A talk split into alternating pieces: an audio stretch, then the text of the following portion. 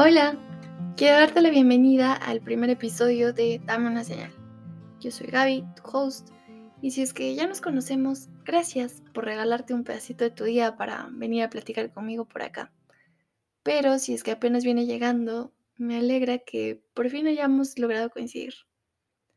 Quiero contarte que creé este espacio con la intención de ser de él un lugar donde puedas encontrar respuestas. Porque no sé si a ti, pero a mí me pasa que cuando siento que se me acaban las opciones o de verdad no sé qué hacer, comienzo a buscar señales. Las busco en letreros, en canciones, en la espuma del café y hasta en las placas de los autos. No sé si a ti te ha pasado que ves unas letras, ves un número, a veces es una fecha, a veces son las iniciales de alguien. Y la última que me acuerdo fue como PCF. Y yo decía, posible cercano final. Hay muchas formas de interpretar las señales y creo que es algo que acostumbramos a hacer. Acostumbramos buscar respuestas fuera cuando la pregunta nos pesa demasiado. Pero también creo que hay señales que nos buscan. Y espero y siento que este podcast es una de ellas. Entonces, la plática se viene muy profunda, sobre todo porque si hay algo que les caracteriza las señales, es que nunca, nunca te mienten. Así que, sea lo que sea que te lleves de este espacio, espero de corazón que sea siempre para que te digas la verdad, ¿ok? Y bueno, la señal con la que decidí comenzar es una que había pedido hace mucho tiempo y una que también pienso que quizás necesitaste el día en el que te rompieron el corazón. Y yo te lo digo muy normal, así como si se tratara de sacar el permiso de conducir. Ah, te rompieron el corazón. Ah, tienes tu permiso de conducir. Felicitaciones. Bueno, pero si te pasó es oficial. Así que déjame darte la bienvenida al club del que nadie quiere ser parte, obvio, pero que en algún punto de la vida, no sé, parece que tenemos que pertenecer. Porque es muy gracioso y quiero que te pongas a pensar en la creatividad cuando se trata de este dichoso órgano, el corazón, porque es impresionante. Hay mil formas en las que un corazón puede romperse. Mil. Pero la verdad es que yo quiero creer que existen dos mil para juntarlo de nuevo. O bueno, eso es lo que vengo descubriendo desde que a mí también me ocurrió. Porque sí, a mí también me rompieron el corazón. Y si te digo la verdad, todavía se siente raro decirlo.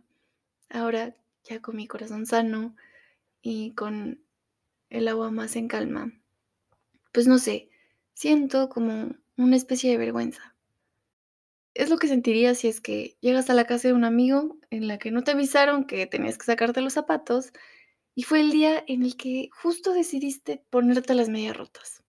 Realmente es un poquito más grave que eso, pero la verdad es que después de darle mil vueltas, me di cuenta que quizás lo que más duele de decir me rompieron el corazón es la forma en la que conjugamos la frase.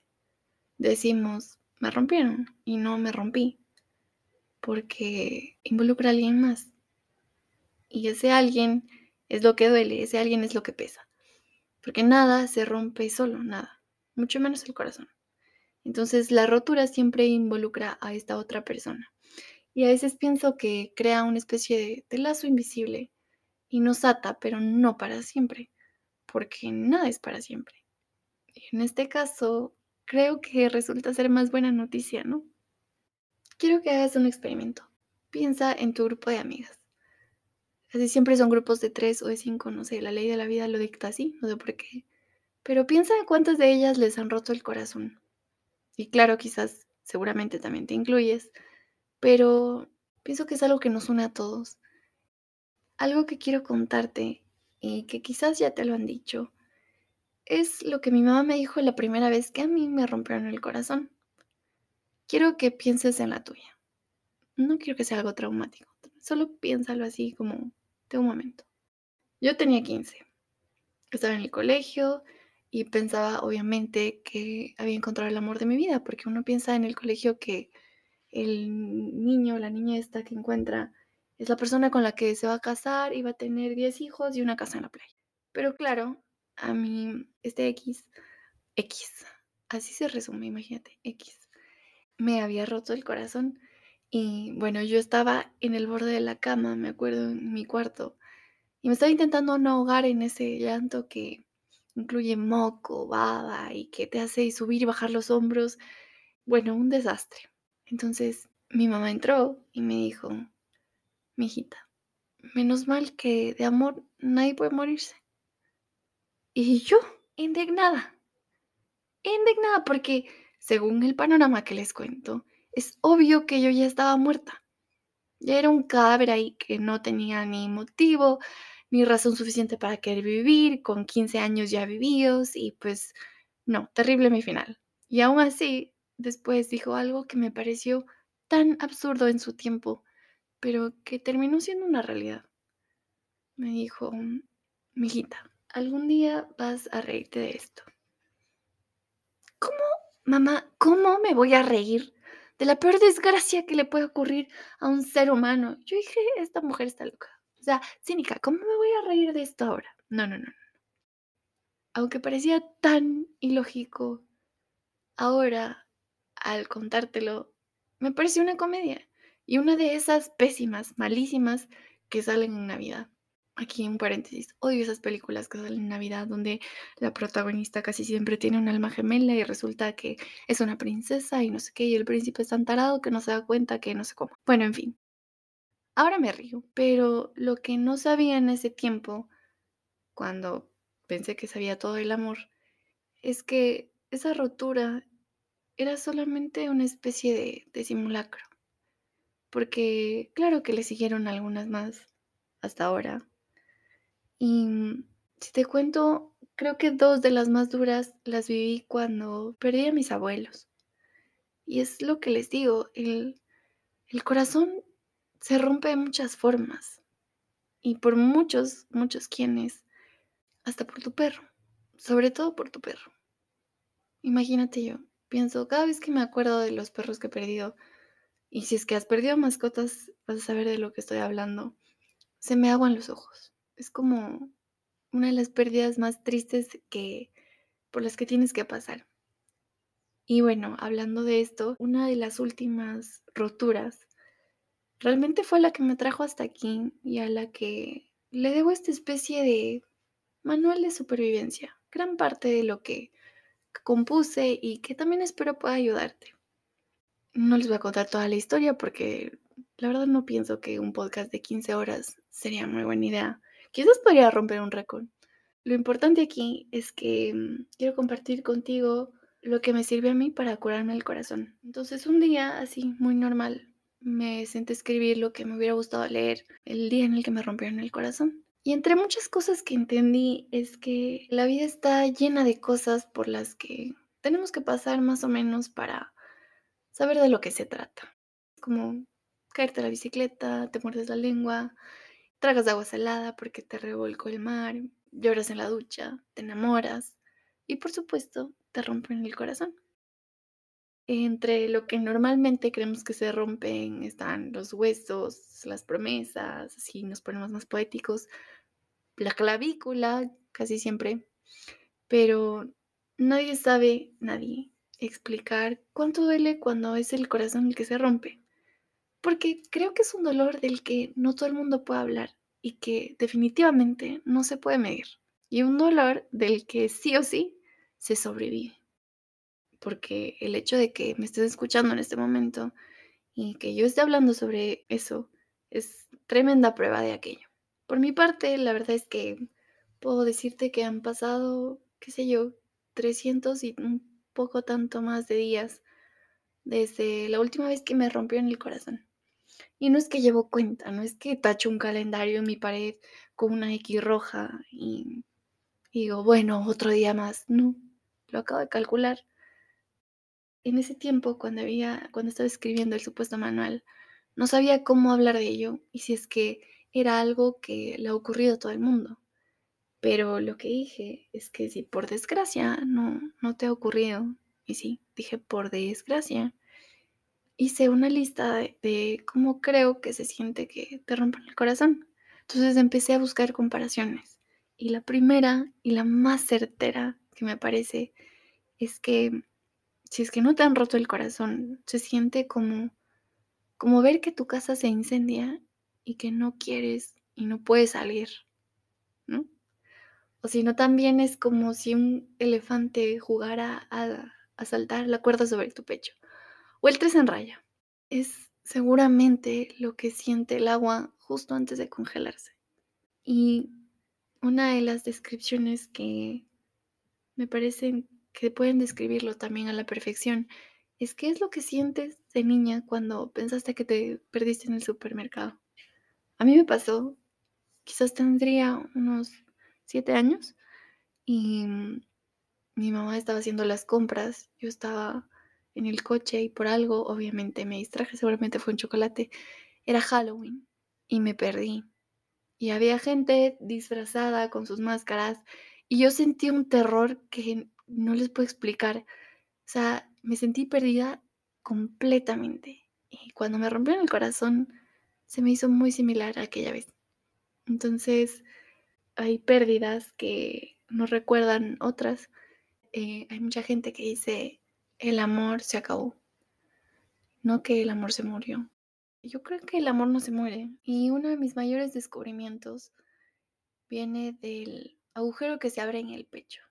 Quizás, y para sorpresa tuya, te cuento que no es el corazón.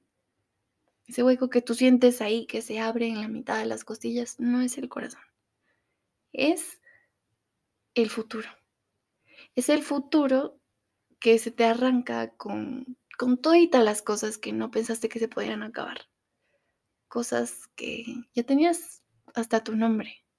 Cosas que de un rato a otro perdiste o que te quitaron, pero que en realidad nunca llegaron a ser tuyas. Eso es el agujero en el pecho, es lo que se te arranca, el hecho de perder.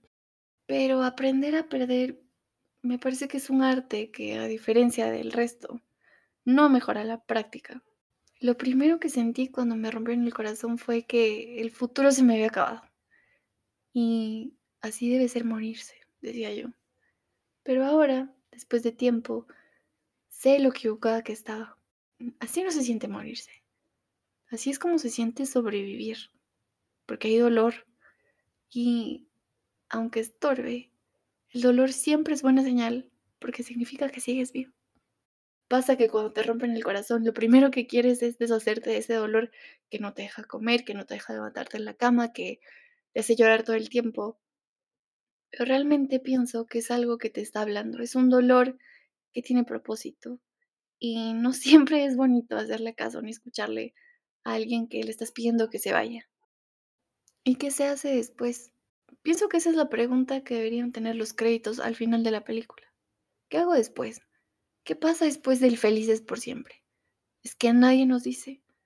Nadie te dice, bueno, después del felices por siempre, eh, no sé, la cenicienta tiene que lavar y planchar los calzoncillos del príncipe. Mi mamá siempre dice cosas así. Entonces, claro que es muy chistosa, ¿sí ven? Pero nadie nos dice y no sabemos qué hacer cuando viene ese momento después del final. Y mm, cuando hay dolor, parece que el final va a durar para siempre, pero, pero no. No es que el dolor no se acabe nunca. Cuando yo regreso a mirar y pienso, ¿qué tal y si es que no hubiera vivido esto? ¿Qué tal si lo podría cambiar? Y hay algo que me detiene y algo por lo que lo volvería a vivir. Y es lo que me dijo mi papá. Yo estaba destrozada. Era la época de Navidad. Porque, claro, a mí me cayó la peste, ¿no? En esta última rotura fue Navidad, era invierno, estaba viviendo sola en otro país. así que toda la combinación, todo lo que puedan ponerse a pensar me pasó. Pero bueno, era Navidad y yo no paraba de llorar y me decía, ¿cómo estás? Y le digo que mal, que no, nunca, nunca más voy a estar bien. Y algo que me dijo y que me, me voy a acordar toda la vida es que el dolor y el amor son químicos. Me dijo, son sustancias en el cerebro. Mi papá es ingeniero. Ponte a pensar que no es algo que está ahí, que sí existe, pero que está en tu cerebro. Y que en algún momento esa sustancia se va a diluir y se va a acabar y vas a dejar de sentir lo que estás sintiendo. Si no, no podríamos seguir con nuestras vidas. Si no, yo no estaría aquí con tu mamá. Estaría llorando por la chica que a mí me rompió el corazón en hace ni sé cuántos años. Eso se acaba. Y ese pensamiento se quedó conmigo hasta el día de hoy. Me dijo incluso, imagínate, el día en el que alguien se invente la forma de deshacerse de estas sensaciones tristes, de, de que puedas, no sé, olvidarte de alguien de un día al otro y que ya no te duele un corazón roto, esa persona se va a hacer millonaria. Yo decía, por Dios, papá, las cosas que dices. Pero sí, ese dolor, la felicidad, todo, la tristeza son sustancias en el cerebro, son sí, son sentimientos que también se diluyen. Otra vez, nada es para siempre. Y nos resulta inevitable dejar de volver al momento en el que nos rompimos. Yo lo hago ya muchísimo menos. Y no es que no es que seas masoquista, si es que regresas a eso, no es que quieras llorar y, y no tengas ganas de volver a vivir como me pasó a mí a los 15 años, pero hacerlo es parte de sanar. Claro, depende de la intención que tengas, porque a veces solo quieres llorar, a veces solo quieres poner la canción triste, escuchar a, no sé, Arjona, Arjona, ¿qué edad tengo? No sé, a Billie Eilish, digamos, para estar más actualizados. Y llorar, y llorar, y llorar. Aprovecho que menciono esta artista porque hay una canción que se llama Happier Than Ever. Y si es que sabes cuál es, seguramente ya te echaste la, la lloradita, así como yo, unas 500 mil veces. Y, habla mucho de, pienso también que habla de cómo es que te rompan el corazón. Acuérdense que yo dije que mm, es como que si tu casa se incendiara y no puedes salir. En el video de ella, y sin ánimo de hacer spoilers, ella está en una casa que se inunda y llueve y llueve, intenta salir y se cae en el techo y, y bueno, digamos que al final puedes entender que... No, mejor no lo digo, míralo tú.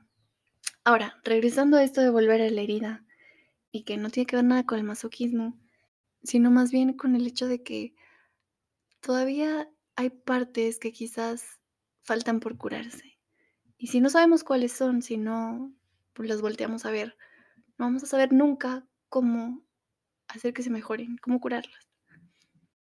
Y si este es un podcast de señales, también puede ser uno de consejos. Y les voy a contar también algo que decía mi bisabuela y que le decía a mi abuela y quien le repetía a mi mamá y de quien yo lo aprendí. Llorar dos días y al tercero tener que levantarse sí o sí levantarse al tercero. Y tienes que, porque de lo que quieres no quieres, no estás ni cerca de querer. Entonces sean tres o diez, o los diez que te tardes, intenta que no se te pase el calendario. Yo me acuerdo que no podía pararme. Y decía, en serio, aquí me voy a morir, aquí me voy a encontrar. Pero no, me tuve que parar algún día, tienes que ir por lo menos a comprar los huevos o si no te bañas, pues no pasa nada. Ese es, no creo que es un daño para la humanidad, pero al final sí te va a dar hambre. De verdad.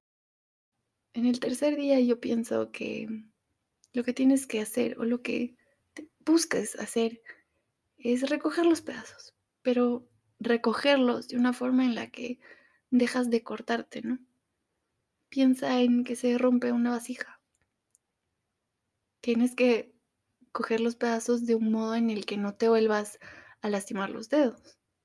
Y va a tener que pasar muchísimo tiempo para que entiendas que es una suerte, es una suerte que te rompan el corazón. Así que yo te aconsejo que no lo cuentes. Si no fuera por eso no estarías escuchando esto en este momento. No llega el día en el que te levantas y te das cuenta de que ya no te duele, no. Eso no existe. Lo que sí llega es el día en el que ya no sufres. Aunque parezca que no. Y aunque te digan que parece que no, no de verdad. Y no es uno en realidad, sino que es un tiempo que está repartido entre el resto que te dedicas a curarte el corazón. No es que la gente se vuelve montacerros porque sí. No, te dan ganas de subir una montaña porque necesitas comprobar que pese a todo, pese a todo el daño y todo el dolor, sigues viva, que puedes demostrarte que si te mueres no va a ser porque te moriste de amor, sino porque no viste el barranco. Porque de amor no, no vas a morirte, aunque sientes que sí. La verdad es que a mí me costó entender muchísimo ese agujero en el corazón, ese futuro que a mí me arrancaron porque lo cierto es que no existió nunca. Y gran parte de las veces que, que lloré cuando me ocurrió, yo lo hice por cualquier tiempo que no, no era el presente. Lloré por los recuerdos con esa persona, lloré por los que no iban a, a venir nunca, sobre todo por esos todavía sigo viviendo en, en, el después. Yo sigo recogiendo pedazos y ya sé de algunos que, que no pueden cortarme. Todo pasa. Y pesa y pisa también. Pero todo pasa. Y en este manual que escribí, digamos, lo hice pensando en, en mi versión, que estaba muy rota. Y si me pongo a pensar así en tipo la película Inception, ¿cómo haría para entregárselo en un papel escrito y que se sienta mejor? Pero no se puede. Tuve que vivirlo para poder escribirlo. Pero sí quiero compartirlo contigo porque siento que a pesar de que haya sido algo que viviste hace mucho tiempo, si es que han pasado años desde la última vez que te rompieron el corazón, o si es que apenas han sido unos días, pues créeme que siento que te va a servir. Entonces, una de las cosas que que aprendí hasta ahora y que puedo aconsejarte es que, que dejes de vivir en tu cabeza. Vivir en tu cabeza es un sitio muy peligroso porque los recuerdos mienten mucho y la memoria se desordena cada vez que regresas a ella. Ponte a pensar que es como una habitación llena de, de muebles, de, no sé, de una cama, una lámpara, un montón de cosas y esas figuritas de cristal que las abuelitas suelen tener en, en las vitrinas. Y que cada que entras, una se mueve, una se desordena. Y cuando regresas, la recuerdas de una manera distinta. Esa es tu cabeza. Y el pasado, que vive ahí, en tu cabeza, es algo que no va a cambiar. Por mucho que regreses a él, por mucho que digas, hubiera hecho esto, hubiera cambiado el otro. No, no cambia. Y viene el siguiente punto que me parece también importante y es que dejes de hablar con él hubiera, que es muy difícil, porque no existe. Acuérdate que pelear con la realidad es pelear para perder y tienes que entender que tenía que pasar y punto. Tenían que romperte el corazón porque al fin y al cabo eso fue lo que sucedió. Y el por qué, realmente el por qué no importa. Me pasé muchísimo tiempo en esa pregunta, pero ¿por qué? ¿Pero por qué? La verdad es que no importa. Créeme. Lo importante aquí es el para qué. Porque ese depende de ti.